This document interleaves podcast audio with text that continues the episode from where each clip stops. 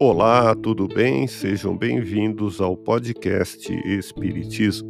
Aqui é o Paulo e vamos apresentar os fundamentos da doutrina espírita com o estudo da obra Resumo da Lei dos Fenômenos Espíritas, publicada em Paris em abril de 1864.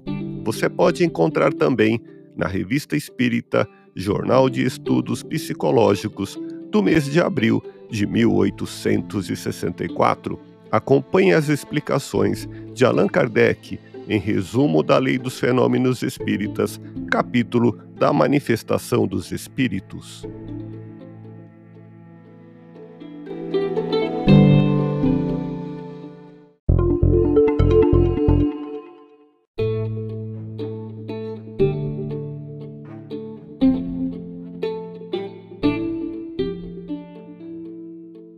O médium não possui senão a faculdade de comunicar, mas a comunicação efetiva depende da vontade dos espíritos. Se os espíritos não quiserem manifestar-se, o médium nada obtém. É como um instrumento sem músico.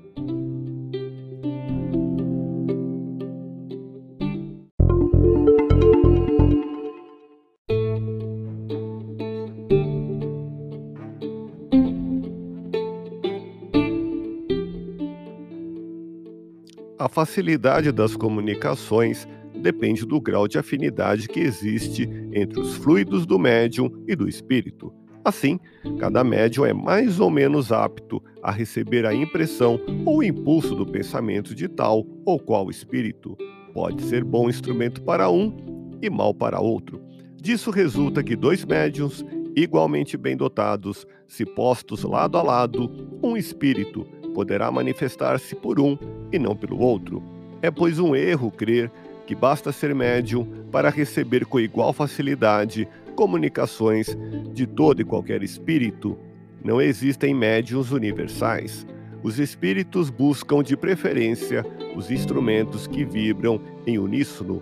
Sem harmonia, única que pode levar à assimilação fluídica, as comunicações são impossíveis, incompletas ou falsas podem ser falsas porque, na falta do espírito desejado, não deixam de aparecer outros, prestes a aproveitar a ocasião para se manifestarem e muito pouco preocupados em dizer a verdade. Ouça podcast Espiritismo. Agradeço sua audiência. Fique na paz do Cristo e até o próximo episódio.